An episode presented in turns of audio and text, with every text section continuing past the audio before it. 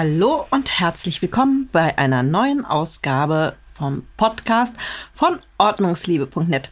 Ich freue mich total, dass ihr dabei seid und dass ich euch heute etwas zum Thema Bettenmachen erzählen kann. Das ist so ein Old-Fashioned-Thema. Das finde ich also mir geht dabei das Herz auf. Ich muss das mal ganz ehrlich sagen. Betten machen, das war bei uns zu Hause so ein Thema. Das habe ich, glaube ich, als erstes als Kind beigebracht bekommen. Wie mache ich mein Bett richtig? Und ähm, das hatte so ganz bestimmten Ritualen zu folgen. Das war morgens bei uns so, wenn ich aufgestanden bin, musste ich das Fenster aufmachen, dann wurde da das Bettzeug rausgehängt. Währenddessen bin ich ins Bad, habe mich da fertig gemacht und wenn ich fertig war, musste ich mein Bettzeug wieder reinholen. Und ich hatte damals einen Bettkasten, der war super toll, da konnte man sich auch selber drin verstecken. Da wurde das dann alles reingestopft und abends dann wieder rausgeholt. Und auch da war es so, äh, wir sind ins Bad gegangen, wir Kinder, und währenddessen wurde das Fenster nochmal geöffnet, dann wurde der ganze Mief vom Tag rausgelassen und dann durften wir in unser Bettzeug schlüpfen. Das war so ein ganz festes Ritual und ich glaube, ich habe das noch bis zum Ende meines Studiums so durchgezogen. Ich glaube, sogar noch länger. Ich glaube, bis ich in den USA war, da hatte ich Gitter vor meinem Fenster. Da konnte ich das nicht machen und dann habe ich es mir irgendwie abgewöhnt. Heute mache ich das wieder denn das ist total sinnvoll. Aber wir fangen einfach mal von vorne an und ich erzähle euch mal, warum das so wichtig ist, sein Bett zu machen. Erstmal ist Betten machen total einfach. Das kriegt jeder hin, das kriegt jedes Kind hin. Das muss ja nicht so militärisch ordentlich sein, wie man das bei der Bundeswehr lernt oder das so aus amerikanischen Filmen kennt. Einfach morgens das Bett aufschlagen oder glatt ziehen, das kriegt wirklich jeder hin. Zweitens, das Schlafzimmer ist dadurch sofort ordentlich. Stellt euch ein ungemachtes Bett vor und daneben ein gemachtes Bett.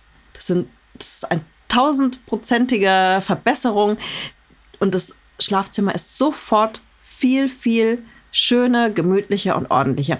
Und das Tolle ist, es bleibt im Zweifel auch ordentlich. Außer ihr habt jetzt kleine Kinder, die permanent drin rumhüpfen und Höhlen bauen. Aber normalerweise ist es so, man macht morgens das Bett und es bleibt den Rest des Tages so. Nicht so wie in der Küche, dass man zwischendurch immer wieder Spülmaschine einräumen, ausräumen, Müslischüsseln wegstellen und so. Nein, das gemachte Bett bleibt ordentlich. Also ganz tolle Sache, die einem ein gutes Gefühl gibt. Und wenn es erstmal gemacht ist, hat man auch nicht mehr das Bedürfnis, oh, jetzt gehe ich zurück in mein Bett. Weil ja, also ich kenne das auch, wenn man so einen Schlumpftag hat und das Bett ist ungemacht, dann denkt man so, ach ja, da kann ich jetzt noch mal reinschlüpfen. Macht man normalerweise bei einem gemachten Bett eher weniger. Vielleicht macht ihr es ja, aber so rein psychologisch, wenn das richtig schön glatt gezogen ist, hat man da weniger das Bedürfnis, zwischendurch mal reinzugehen. Und dann ist es natürlich auch so, dass es ein schönes Beispiel ist, wenn man Kinder hat. Das ist sowas, was man kleinen Kindern schon früh beibringen kann. Und wenn man das selber jeden Morgen macht, dann ist man ein richtig gutes Beispiel für so ein Ritual. So, wir machen Ordnung und guck, die Mama, die macht auch morgens das Bett, der Papa macht das Bett und du machst es auch. Und so wird ganz spielerisch denen beigebracht, so ein Ritual einzuführen. Und ich meine, bei mir hat es hervorragend funktioniert. Wie gesagt, bis Ende des Studiums habe ich jeden Morgen genau das Gleiche gemacht. Fenster auf, Bettzeug raus, ab ins Bad. War einfach so. Ich habe das nie in Frage gestellt. Ich habe das als Kind beigebracht bekommen und es sitzt heute noch so. Und natürlich ist es auch ganz wunderbar, wenn man abends müde ist, in so einen schönen, erholsamen Rückzugsort zu kommen. Das ist was Sauberes, was Angenehmes. Du schlupfst unter die Bettdecke und hast das Gefühl, in ein sauberes Bett zu kommen.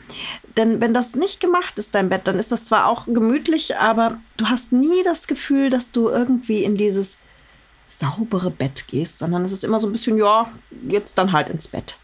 Also da, das ist so eine rein psychologische Sache, so eine reine Kopfsache. Wenn das Bett schön gemacht ist, dann hat man auch gleich das Gefühl, dass es frischer ist und sauberer. Und es gibt tatsächlich psychologische Studien, dass wenn man morgens sein Bett macht, man das gute Gefühl hat, schon was erledigt zu haben für den Tag. Und das gibt einem so einen Schwung für den Rest des Tages, einfach, ja, ich habe schon was erledigt und jetzt kommt der nächste Punkt. Also es ist so ein wirklich erhebendes Gefühl und deswegen gibt es bei ganz vielen ähm, Psychologen auch gerade bei Depressionen den Tipp morgens aufstehen und das Bett machen. Also das klingt so total banal, aber es ist so ein Schritt in die Welt hinaus, in ähm, ich habe was erledigt, ich habe es geschafft, aufzustehen und ich kann das richtig gut nachvollziehen, dass das wirklich ein Ankerpunkt ist, an dem man sich an schlechten Tagen hochziehen kann. Probiert's mal aus. Also gerade wenn ihr euch nicht gut fühlt, irgendwie das Gefühl hat, oh, dieser Tag wird nichts, steht auf, macht das Bett. So, jetzt habe ich natürlich die ganzen Sachen rausgehauen, warum ihr das Bett machen solltet. Ähm, jetzt erzähle ich euch noch, wie ihr es am besten macht. Es geht ja darum, nicht nur, dass es irgendwie schön aussieht und euch ein besseres Gefühl gibt. Es geht ja tatsächlich auch um einen praktischen Grund. Wir wollen ja die Feuchtigkeit aus dem Bettzeug bekommen, die sich so die gesamte Nacht über da drin gesammelt hat. Und das ist nicht wenig. Und überall, wo menschliche Ausscheidungen, sprich Schweiß und Haare und Hautschüppchen und sowas sich ansammeln, gibt es Milben. Die freuen sich, das ist so deren Happy Meal. Und um die zu reduzieren, ist es wichtig, den Schweiß und so weiter auszutrocknen und ihnen nicht so viel Nährboden zu geben. Also heißt es, die Sachen erstmal lüften. Und da ist es wirklich am besten, so wie ich das gelernt habe, Fenster auf und die Sachen fünf Minuten, zehn Minuten mal so richtig durchlüften zu lassen, damit so das Ganze, was sich da drin angesammelt hat, erstmal rausgeht. Und dann wieder die Bettdecke aufs Bett legen und wer es wirklich perfekt haben möchte, breitet sie dann nicht glatt aus, was meiner Ansicht nach immer das Schönere ist, wenn das so glatt auf, der, auf dem Bett liegt, oben die beiden Kissen, ist alles schön ordentlich, sondern halbiert die Bettdecke und legt sie ans Fußende.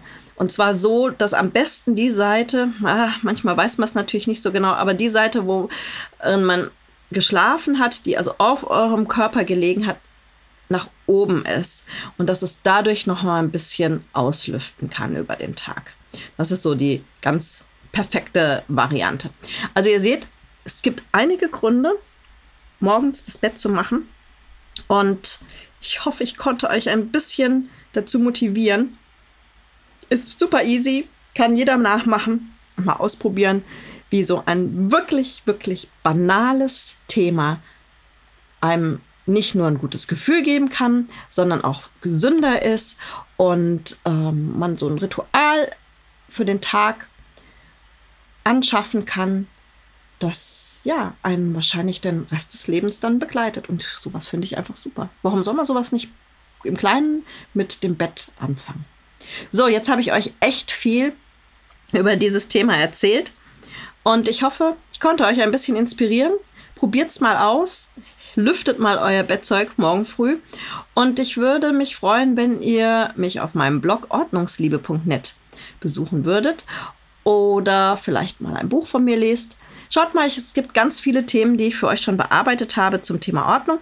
Auf jeden Fall verabschiede ich mich heute schon mal bei diesem Podcast von euch. Ich freue mich, dass ihr da wart und mir zugehört habt. In diesem Sinne, habt's schön und macht's euch schön und habt eine gute Zeit und bleibt gesund. Bis dann. Tschüss.